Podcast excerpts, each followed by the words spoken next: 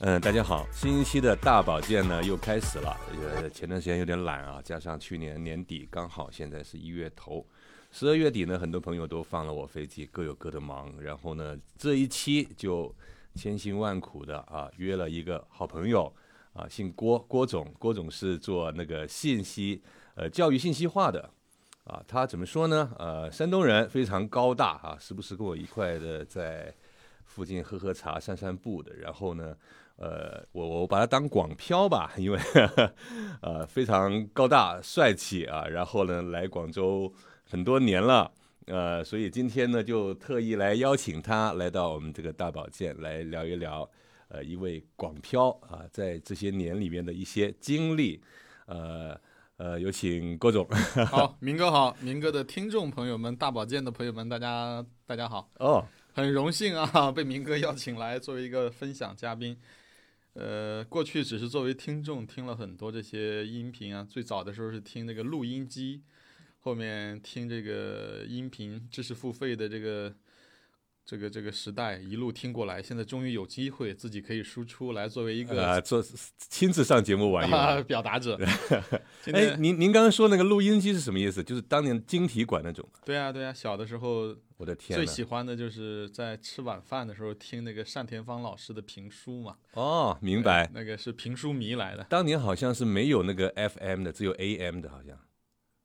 应该是吧？然后调的时候一边转着，对然后对，一边转一边那拧个呢，那个信号还是沙沙的响，调到某一个频率频道，是是是，然后才能确定。哇，那当年是很艰 苦，嗯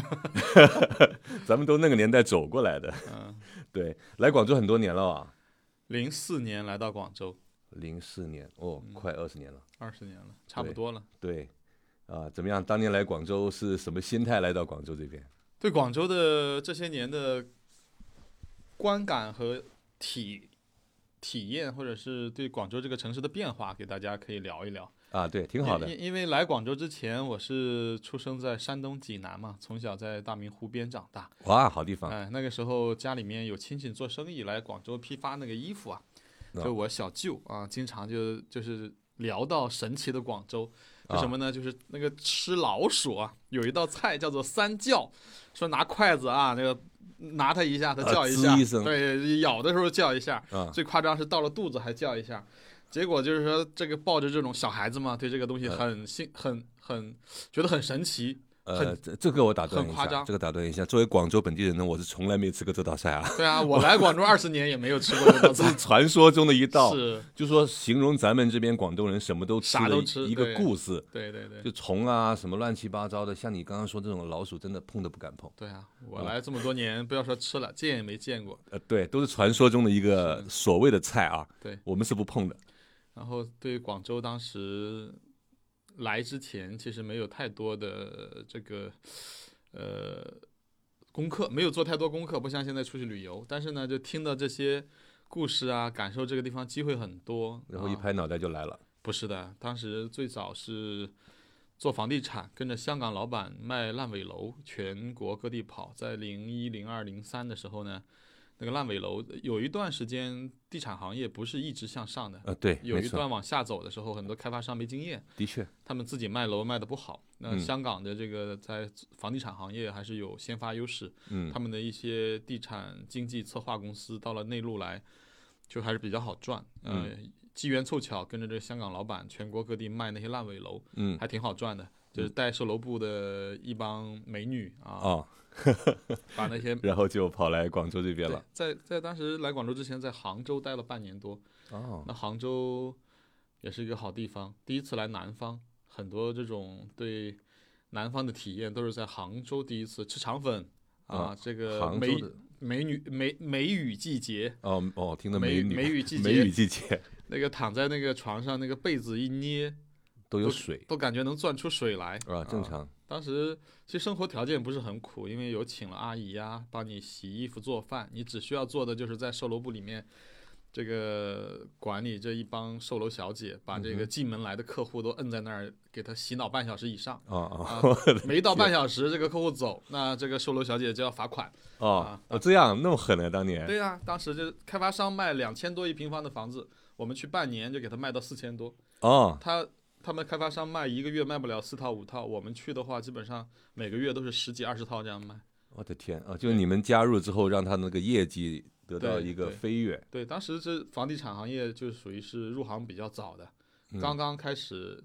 行业不好的时候，你有这个叫做有金刚钻，就可以揽到瓷器活的同时，你的回报就很高。嗯，明白，那时候在杭州的这种业务模式，它是是全封闭、军事化管理，所有的人和外界不接触，就是只只对这个进楼进售楼部的这个买房的嗯哼，同吃同住，军哦，军军事化管理那个体验，呃当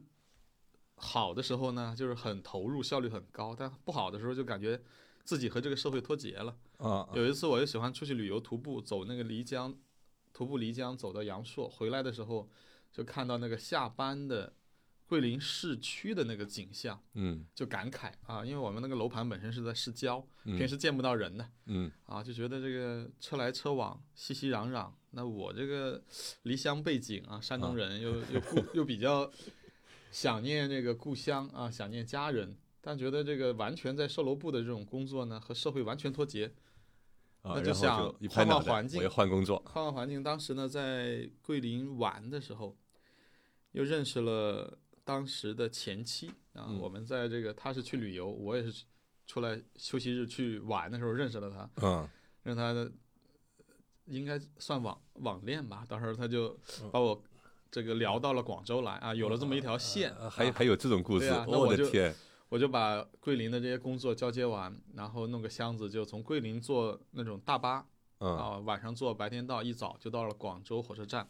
哇，到了广州火车站那就是真的是。有点探历险记的开始了，呃，一到一到广州火车站，白天好像六点多钟就对就体会到了原先那个环境比较封闭，而且在等山等，白天六点是早上还是晚上？早上早上六点早上六点钟，通宵嘛，那个客车是通宵啊啊八点还是九点多在对，在桂林上车，那一车人都是来广州火车站白马去批发服装的，嗯，然后到了到了广州火车站，然后就体验到什么叫卖猪仔啊，什么叫这个坑蒙拐骗啊，啊，广州火车站有些这些，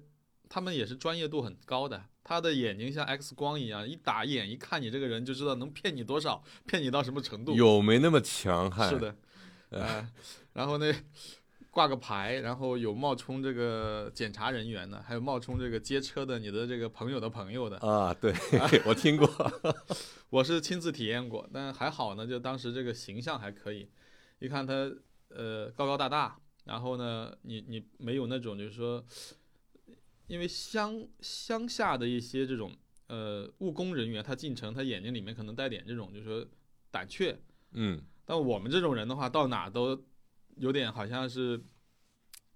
生怕别人注意不到自己，大大咧咧的。无所畏那惧，骗子看我一眼，还没怎么打招呼，我们先和他打打招呼了，啊明白哦， 啊，明就把白，骗子给聊过来。他说：“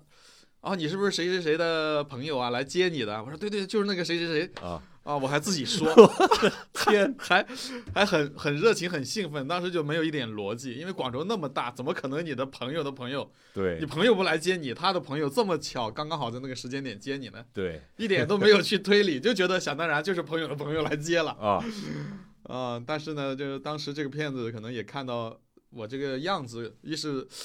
呃不好骗，骗完了之后不好脱手，然后对，就的确是，然因后为呢因为郭总比较高大，对万一发生了一些啊拳拳脚上 的，啊、然后然后又又看着那种状态就非常的阳光自信，可能也把这个骗子给唬住了，就过于热情，把啊，骗子搞得有点不知道怎么下手我的天，啊。 这样都行， 我我就观察，后来看到他好像也不太对劲，那我就说打电话呀，快点让他来接啊，或怎么样？你怎么没开车啊？嗯，啊，那个骗子支支吾吾的，结果就搞得骗子有点无从下手的感啊觉。啊这老江湖遇到了是新问题，对，他就他就把卖猪仔啊，就把你搞到那个车上，但是去的并不是我想去的地方嗯哼。啊。那个朋那个所谓的我以为的朋友的朋友也不上车啊，就嗯啊就就我还和人告别再见，但是他还可再能也见没骗到我什么东西，但就是坐车去了一个莫名其妙的地方，哎啊，但白他们云区，白云区，他嗯们其实这个目的是是干嘛呢？呃，应该这个骗子是在我身上没捞到什么好处他目的应该按道理就是骗钱呢、啊，骗钱啊，呃，把你的行李拿走啊，但这些他的目的啊都没达到。拿走行李。应应该我觉得这个和个人气场有关系对对对，我有朋友在广州，后来很多年认识的这个叫他是浙江人，在青海当兵，嗯，在青海当兵复员回来也是在广州火车站，和我的经验经历一样啊，但是他是被团伙给搞搞定了，啊搞得他是身无分文，没有什么证件，什么都没了。哦那哦，那哥们儿也很狠，姓何，何总，他是现在是也算是企业家，他就是被人前脚骗，他后脚他他后脚马上就找到骗他的人，说我跟着你干，我去骗别人，就这样，样搞了一个星期，在广州立足之后，然后再才去找工作。这那哥们儿还是说是在青海呃部队那个最艰苦条件我搞出来的，复员回来第一站到广州就被人呃骗的是身无分文，行李也没有。然后加入了诈骗团 伙。他他说我要生存，我吃饭，我要我要睡觉。我的 天，这个后来我说我就比他幸运很多，这个骗子可能被我搞得有点迷惑啊，就是啊没无从下手。云里雾里。对，但后来他到了广州之后呢，一开始也是很多不适应，住城中村，当时印象很深，就在那个敦河啊，敦和海珠区敦和，啊、广州大道南那里。对，因为我们在杭州的呃，在桂林的时候，虽然是南方啊，但是那个城郊相对居住条件是非常好。我们自己租一栋民房的一栋楼，也嗯漂亮。啊呃，漂亮说不上，但是吃住有人服侍，桂林山水甲天下嘛，就在漓江附近，对呀啊就对呀跑步可以到漓江边。但那你个一敦和那种村，你只能看到村屋啊，没什么景对，观。但但在那开发商开发的楼盘也比较大，对，环境周边环境很好，只是离市区远。但到了广州，住在那个城中村握手楼里面，从一楼打开那个大门进去，就仿佛进了水帘洞。哇，那个呃漏水，呃不是，就是楼梯道上面的墙上全是水。我来那个季节又梅雨季节，哦，明白啊。、你你你一楼打开那个铁门进去，一路走回回走上南去，天这边叫回南回天，南天那个墙上就像水帘洞一样。然后刚来的时候就身上各种不适应啊，那个那个那个湿疹吧，应该是，湿疹潮湿湿，对，这是不好的。但是但是也很多像我这种性格就会。往往记得比较多的都是好的事情啊， 这些不好的回头现在聊起来，回头都都是叫谈资和趣谈了。呃，没有以以前的事故就是今天的故事嘛。对对对，当时那个骗子这个事情，回头想想是挺恐怖的，呃，因因为以我这个性格，如果遇到困难的话，我就没有那哥们儿彪悍，我可能就回山东了啊，啊。遇到这种事情，但啊是事后想想，其实广州火车站是个宝藏，是个宝地来的，那里聚集财富。这二十嗯对年回头看，那里好多认识的朋友都是这样一无所有、身无分文，到了广州，在那里空手去奋斗，打出一片打天，出一片天地。我认识好几个这样的人天哪啊，有广东的，有外地的，就到了那个批发市场那里或者那些地方，啊，一身无分文不说，就是一无所有，人生进入到很很困很大的困境，但在那里慢慢奋斗起家。过去那个社会和时代是有这种机会窗口的，啊现在的年轻人可能就越来越少。看广州现在很多年轻人，如果没有背景，外地你来，只能是去送送外卖，当快递小哥。嗯，明白。因为那个您口中说的那个边的宝藏呢，我们广州本地人一般不敢去啊。当年嗯，因为也知道很乱，乱，超级对，乱。所以我们一般去到那边的话，我们一般都会主动说粤语，因为嗯别人跟我们搭讪了、别人一看哦，本地的就你知道也没必要骗我们，是，也知道你们这帮古惑仔是吧， 骗我们没有意义嗯、啊。但是这个东西呢，是当年那个地方是比较出名、比较乱的一个地方是。偶尔我们后来在广州生活了五年、十年之后，再去那个地方，广州的火车站都一样，还有这样的人，就感觉到这个中国足够大，嗯广州又是一个中心城市，全国各地的人都来，来的这些人。有有一次，我就在那个长途车站那里等人，还是送人，嗯真的就站在那里观察这些骗子。嗯，这些骗子的身份，他自己的认同感是很强的，他有一个自很强的自我身份认同感。他骗别人，他一定有一套自己的逻辑，他觉得骗的是理所当然。嗯，他观察那些他去敲诈、欺骗的那个对象，他是选人的，嗯看这些人是可能从比较封闭的内陆的地方来，嗯衣着、嗯形象、眼神、精神状态，嗯，他上去之后，真的就像个执法人员一样，去没收人家的行李、人家的腊肉，我的天，从那种可能是湖南和江西那些老乡。背对个猪篓，猪对篓里面放很多土特产还腊肉。他啊来了之后就带个所谓的什么牌儿，冒充检那种 卫生检查人员去收我的人家这天些东西。哦，这样干的，我在旁边看，这这些人，他们的生存之道是因为这种大城市里面，我觉得就叫叫下水道经济，对，一定有这种阴暗面的这部分人，他们可能也有他们的选择和和人生的经历吧。对但被他们伤害的这些人呢，我觉得就到大城市来，你要你要拜码头交门票，等于是交的一个学费。啊，我回头这种记性我就不是很容易记住的，回头还经历过几次这种事情，我我，但是据我我运气比较好，没怎么太大的受损 失。受损失，因为我据我自己的印象呢，很多是老乡骗老乡嗯，啊，他们一打着老乡的那个旗号，啊哎呀，刚来这边不熟，我们是老乡，我带你去哪去哪，怎么帮你搞定一些东西啊，啊，这种东西呢，所以我我们经常是呃见到老乡我们就害怕，嗯如果是老乡又有点交往的基础的这种，嗯。那他要想骗人的话，那被骗的人付出的代价会非常大的。其实火车站那个地区呢，因为当年他是交陌生通人，嗯交通也不算太发达，你啊包括机场也小，然后呢，其他的一些高铁没开通，嗯，所以很多时候呢，那个那个地区没办法聚集了大量的人群。那边的派出所，那个警察叔叔是很痛苦的，是工作压力特别大，每天都是乱七八糟，这个小偷那个什么乱七八糟打架，各种破事。嗯，就换位思维啊，如果咱们是做警察这行的，头疼了。处理不了的，去那个所，因为有些东西你怎么处理没法弄，只是能不断的协调。所以那个区域呢，我其说老实话，我身边很多广州本地的朋友都很少去尽量不去啊。啊。当然呢，那个地方是很多外地朋友来广州的第一淘站金，呃嗯当年的第一站，现在不用了，现在可以机场下转地铁进市区，嗯，啊，各种的高铁，还有是吧，各种的交通呃工具。对，对，然后来了广州那么多年，有什么印象特别深刻的东西啊？当年太多了。刚来广州的时候，吃的、喝的、玩的，那现在回头看，刚来广州的时候，接触的人基本上都在天河这个区域，所以说普说普通话的多，嗯哼啊，那一半一半，有一半说白话，一半说普通话。现在目前这十几年过去，对白话也是 C 听母 C 港，呃但天还河的天河这个区域的这种包容啊，以及这个广东人的广州人的这种务实是深刻的有这种体会，呃，注重效率，呃，有契约精神。做生意的话，在广州觉得是和山东比，完全就是两种生态体系。呃，郭总打断一下啊，嗯因为这个节目呢，在喜马拉雅放呢，可能是面对全国的啊哦，啊有有时候山东的朋友听到了，可能会对你进行网络暴力。我自己就是山东 人啊，我我有很深的体会，在山东的那个是儒家文化，啊注重对的是这个亲情啊，然后大家的互相的这种呃重礼啊，嗯叫做叫做什么？孔孟之乡，他们比较好面子，说白了，呃好面子，对。但是在商务的商业的这种氛围和环境上，它和广东是不一样的。还还是有包一括定现在看，你差看别。我我很喜欢看这些各种经济数据，嗯每一年山东的 GDP 都是全国前三，嗯，但你坐火车回去的话，你一旦过了那个江苏和山东的省界，你看火车两边的那个房子，对山东的老百姓的生活条件其实这些年有提升，对但是和其他沿海的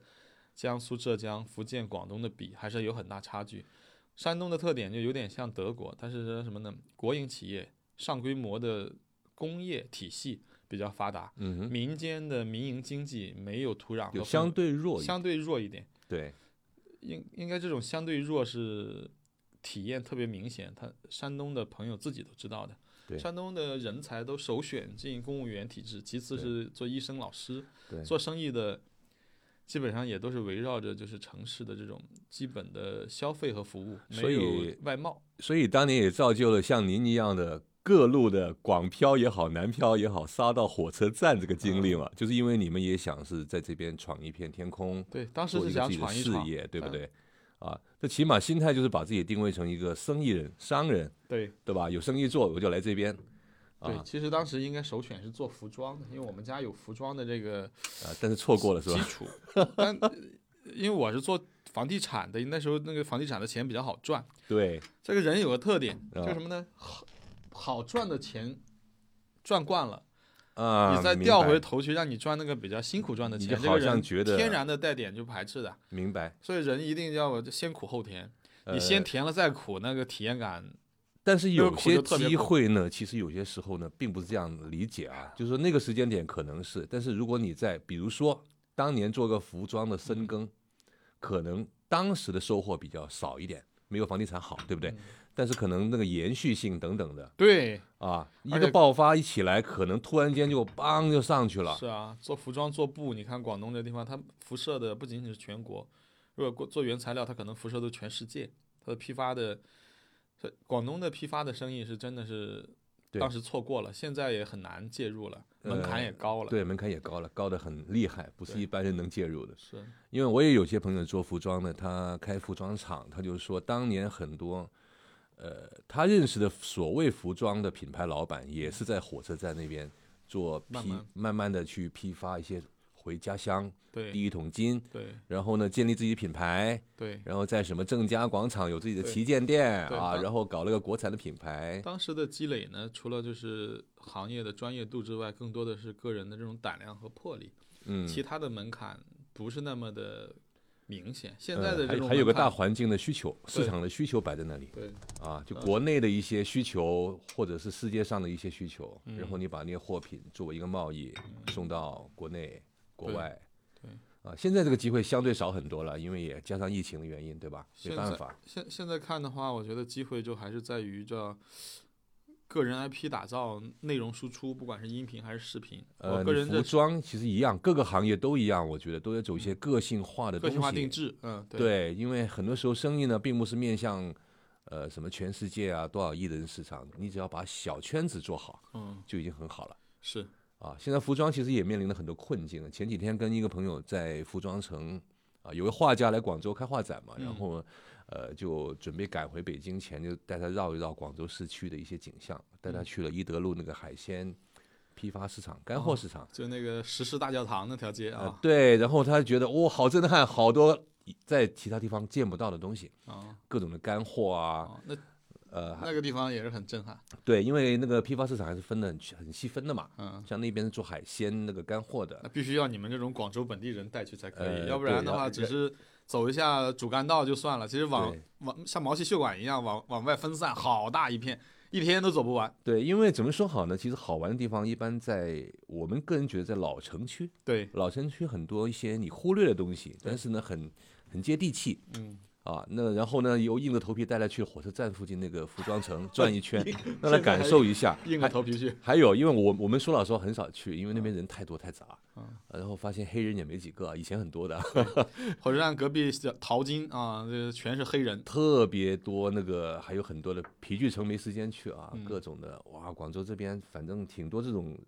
熙熙攘攘人人人潮涌涌的地方。嗯，啊，特别好玩。但有些人就觉得那边有点乱，嗯你看心态吧，去转一转也是挺有意思的。来广州这些年，你刚才聊到好玩的事情啊，嗯，我觉得其实现在来看，我个人是比较喜欢阅读和旅旅游的，但在这这两个纯兴趣爱好之前，其实到了广州这个地方，如果是基于这种呃成功啊、追求财富来到广州之后，最大的爱好大家有共识的，还是第一爱好还是赚钱，嗯，真的。 但这个东西无止境的。对，赚钱这个事情呢，因为赚钱的过程啊，你会有成就感在里面的。对，这种不管是能力、专业度的体现，还是说是价值的体现，赚钱这个事情就像阅读和出去自驾旅游一样，都可以带来很好的一个这种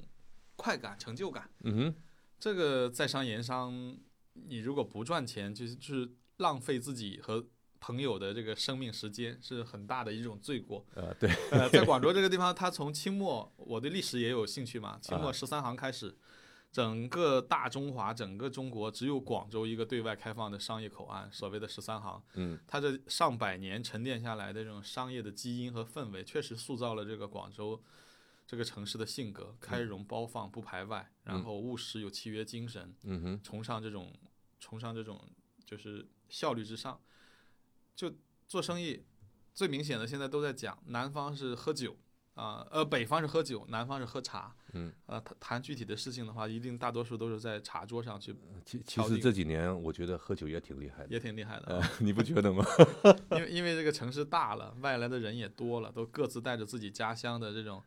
对，对，呃对，一些人际交往也好啊，不同地域的文化。没错。有些人是喜欢喝，但是广州真正做生意，我觉得在茶桌上去谈事情那个几率会高很多，高很多。因为在清醒的状态下把事情给聊成了就算了对，啊，别喝着喝着忘了，然后又误事，是吧？北方很多地方都是说先喝几顿酒才开始谈事情。呃，这边不用，这边一般直入正正题对，啊，可能寒暄五分钟，然后马上就开始把茶泡上，就开始想干嘛，想怎么做，能怎么做啊？你你有什么好处，我有什么好处，然后我拍个板就 OK 了。嗯啊，这个东西还是我觉得相对好一点嘛，短平快。嗯，反正大家一时间也宝贵，反正目的也说得很很清晰，对吧？对，也没必要绕圈子嗯啊。当然，这个东西呢，怎么说，生意很多时候是聊出来的，所以我经常跟郭总聊聊聊，对，经常聊天的也挺好的。对一些国内国外的各种事情啊，各种的一些呃新闻也好啊，资讯也好，互相的交流，也就希望在以后啊，看看有什么更多的一些商业机会可以共同去掌握一下的。嗯，那当年当年广州其实对你来说应该还是好印象比坏印象多一点吧？对，肯定的。虽然来的时候被坑，这很正常，因为两千年的时候我在天河港顶，我自己也给别人抢过 BB 机。啊，摩托罗拉那一款， 好惨呐、啊 好没面子。嗯那个所谓的摩托车那个飞车党嘛，嗯，后来就好很多了。那个治安加强之后，就很少这个事件了。但对。是毕竟我也是曾经被被抢过，哦，呃特别郁闷，而且被抢了五分钟后呢，刚好遇到我一个同学，中学同学，他是当巡警嗯啊，当年嗯我我就跟他说被抢了，他给我敬个礼。哎，没事，你你看开一点吧，你你自己不小心没没留意是不 是？我把我气， 因为那种事那种事件呢，当年在广州还是比较多的，嗯啊，后来呢，又因为有有关部门就加强了那个执法力度啊、打击啊，然后加上这几年就更加少了，因为满街摄像头，对，大家钱包里也没什么钱，基本上现在小偷都改去做电信诈骗这一行了。 对， 手机偷了你有没密码，打开不了，嗯 所以呢，相对来说，这种这种所谓的哎造成不良印象的小偷小摸呢，比以前少了很多啊。当然，逢年过节也快过年了，还是要加强这一块的那个防护。对因为每到年底呢，总是有一些没办法，小偷也要回家过年啊对，啊，我们也不希望成为他们的目标。就尽量的自我保护好了。对啊，这几年在广州这边还有没有什么特别深刻的一些呃印象跟大家交流一下？各方面都可以，你印象深就好了。你觉得这边哎挺有意思的这个东西，对我们这个节目是没有做什么呃前期策划的，大家看出来了， 我们比较随性，所以呢聊着聊着，有时候郭总一下，哎呀给我打击到了，哎呀天哪，说什么呢？嗯，啊，我们这个非常啊随意的一个节目。那就对这些年广州的城市变化，其实体验也很深，你说的是你说的是建筑，建筑的变化。对新城区的各种高楼大厦是吧？对对对，啊，但这种东西呢，我们叫做 sexy slum，就是说石屎森林，赤子林森林就是那种钢筋水泥搞起的，但是呢有好有坏吧嗯有，好有坏。对。反正景观上看上去好像感觉有点不错，挺壮观啊，但是呢，我们还是相对来说比较喜欢这个，呃，传统也好什么，其实这边没必要起那么多高楼的，啊，也差不多了，挺高的。不过城市规划有城市规划的那个他们那套啊，我们对个人的看法不等于一定是对的，这也是历史呃那个社会发展的必经阶段我刚来那会儿，我记我记得珠江新城也是个大工地来的。啊，正常对对啊，现在的话，你看到除了珠江新城以外，好多这种中心区真的是那个楼像那个竹笋一样蹭蹭蹭往外冒，对但它带来的这个交通的问题啊，还有这个人到底在里面舒不舒服啊，嗯哼，那我们可能就感觉到，就在外面看是很好看对啊，体现了这个城市的经济啊的成就，生生活在这个城市，觉得也是有很大的一个信心和希望，未来会越来越好。嗯哼，这些高楼大厦里面的那些人，有的时候也会去看一看、思考到，觉得哎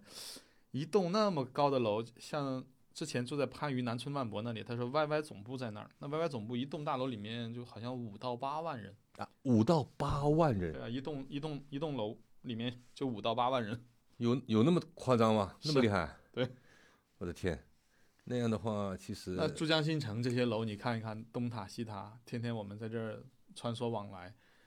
这个有多少人在里面去追求他们的梦想、对奋斗对啊，创造财富？有成功有失败嗯啊，有有艰辛，有欢乐，有泪水，嗯都不容易。嗯对，也叫做提供一个大的一个商业环境，嗯，个人把握自己的机遇吧。这这个就是当时刚来的时候，感觉到广州的变化非常的快，嗯转眼之间就十年十几年就过去了。嗯这最近这三年特别体验很深的就是这个疫情环境下的广州，嗯和别的地方比起来，这个城市的管理水平我觉得还是蛮好的。嗯，还好。因为疫情期间也有出去到北方几次，那个体验很明显。嗯，在一个城市的管理、服务和这种呃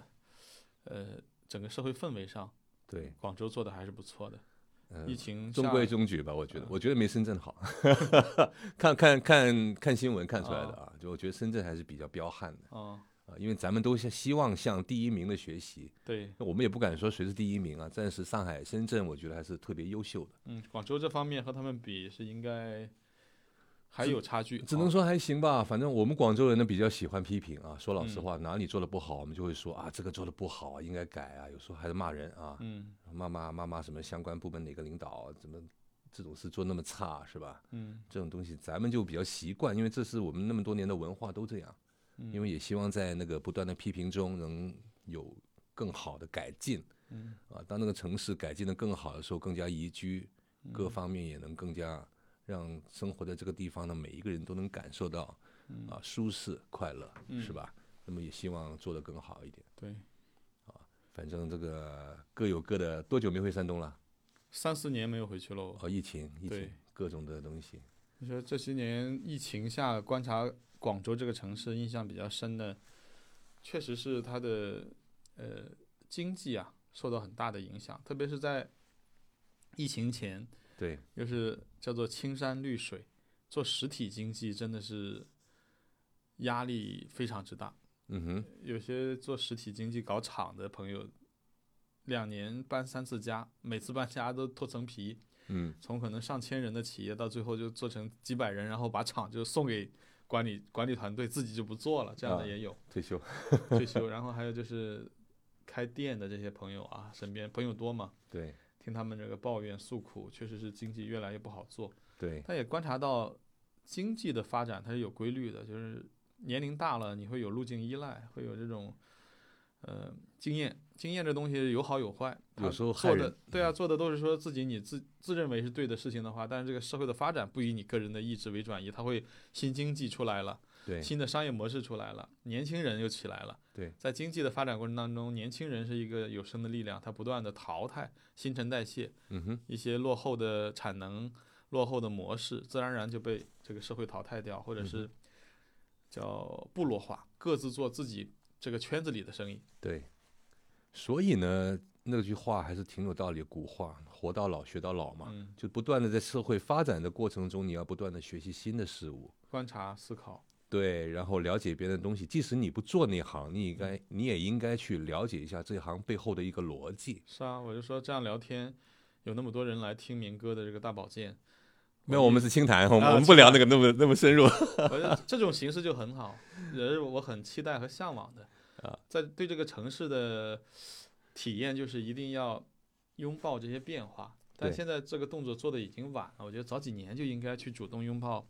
内容输出这个这个赛呃，道。我是这样理解的，永远都不晚。为什么呢？嗯因为每个人刚好他的机遇也不同，见识的东西也不同。我们很多时候看到的所谓别人做得好的事情，是一个结果了。嗯当初别人做的时候很艰苦的时候，你是看不到的。嗯我们往往看到的是那个结果，就是说，哎，他做的很优秀，他怎么样出来了，做出来了。嗯但你很多人不会倒推他当年是如何的艰苦，如何的失败，嗯那才是我们需要研究的一个东西，就当年他们怎么做过来的一些，也不能仅仅看结果，嗯我们要把它倒推。嗯然后在很多新的东西呢，你要研究这个新生事物它的那个发展为什么会这样，嗯而且现在年轻人喜欢什么，我们都要各种各样的要理解、去探索吧、了解吧，多跟人对聊天啊。就广东人说的“吹水”，嗯饮茶吹水就是喝茶聊天，然后很多事情是聊出来的。对，因为据我了解，很多身边所谓的成功人士吧，这两年也不是很成 功啊，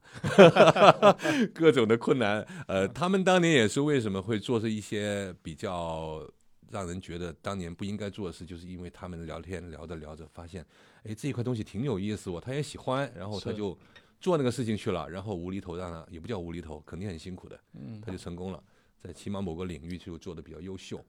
是吧？这个因为咱们对，包括我这个现在所从事的领域，这个对教育是最古老的行业。对也啊有很多而且新元素中在里面啊。中国又是这种，但凡有条件，对孩子的学习，家家户户都是愿意倾倾其所有，不计成本，对花钱那个体验感就特别的，呃，舍得为和孩子花钱的。对。从接做教育到教育教育信息化，整个的这一路走来，也是观察和体验很深。嗯哼，赶上疫情稍好之后，又国家重拳说是做双减这个政策，嗯这个嗯双手我们赞成国家的这个政策啊，嗯，但它带来的社会问题也是很多的，从业人员过千万、对上万亿的这样一个市场，对，一夜间灰飞烟灭，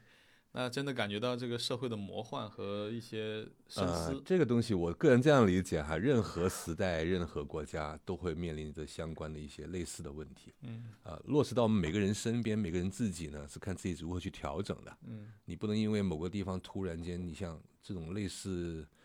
你就当它天灾人祸吧，这样去理解吧。发生的话，你不能怨天尤人，你要嗯是想办法自己去克服自己的困难。嗯，因为我们自己从每个人自己本身出发，对啊，我们那个信息化就讲的叫因材施教，对提高学习效率，让让这个学生们可以通过一些现在科技的数据手段啊，人工智能的手段，对，每个学生和过去学习相比较的话，就会大大的提升他们的单位时间的效率，嗯哼，而且不会出现就是说千篇一律的一刀切的这种作业，嗯所哼，有人做同样的作业。那嗯这样同样的作业，面对的不同层次的学生就会存在有吃不饱和咽不下。嗯那我们通过数据采集、分析、人工智能匹配的手段，嗯，就可以让所有的孩子可以做适合适合自己、针对自己的作业。就发啊这掘个自己的潜能。对啊，因材施教，嗯这针个对信自己息的爱好去发展自己对。这这个这个行业还是有它的这种独特性。对，在互联网加、人工智能加的这个大背景下，教育是最晚启动的，但嗯也是现在看呈现的效果嗯也哼，是非常不错的，而且大嗯家哼也越来越适应这种形式。嗯，因为我个人感觉啊，一个直觉呢，那个疫情应该在今年年底前应该会结束啊。这嗯个这个是我，你你就当我、啊我们这个玄学吧。所以我觉得呢，嗯突然就结在束了啊，呃，我是这样理解的，反正是我就我个人是在那个疫情结束前要做很多的准备嗯啊，不要怨天尤人。反正在这段时间有各种突发事件情况下，嗯。做好各种的备案，然后呢，当疫情平复的时候，就等于像暴风雨过后一样嘛，嗯对吧？不经历风雨怎么见彩虹，对不对？嗯，就咱们就做好准备啊，希望在呃今年吧，然后迎接彩虹吧。嗯好， 反正我是觉得是，反正哎呀，不知不觉聊了快四十分钟了。反正今天很高兴邀请到我们的郭总上来分享一下，他作为一个广漂啊嗯，北北方人，然后来到广州那么多年的一些呃经历啊、感感受受啊，对，好，反谢正谢，就对，反正下回有机会继续邀请郭总来聊点别的事情，反正挺好玩的，是吧好？行，感谢感谢谢谢各位收听这一期的大保健，好，咱们下期再见，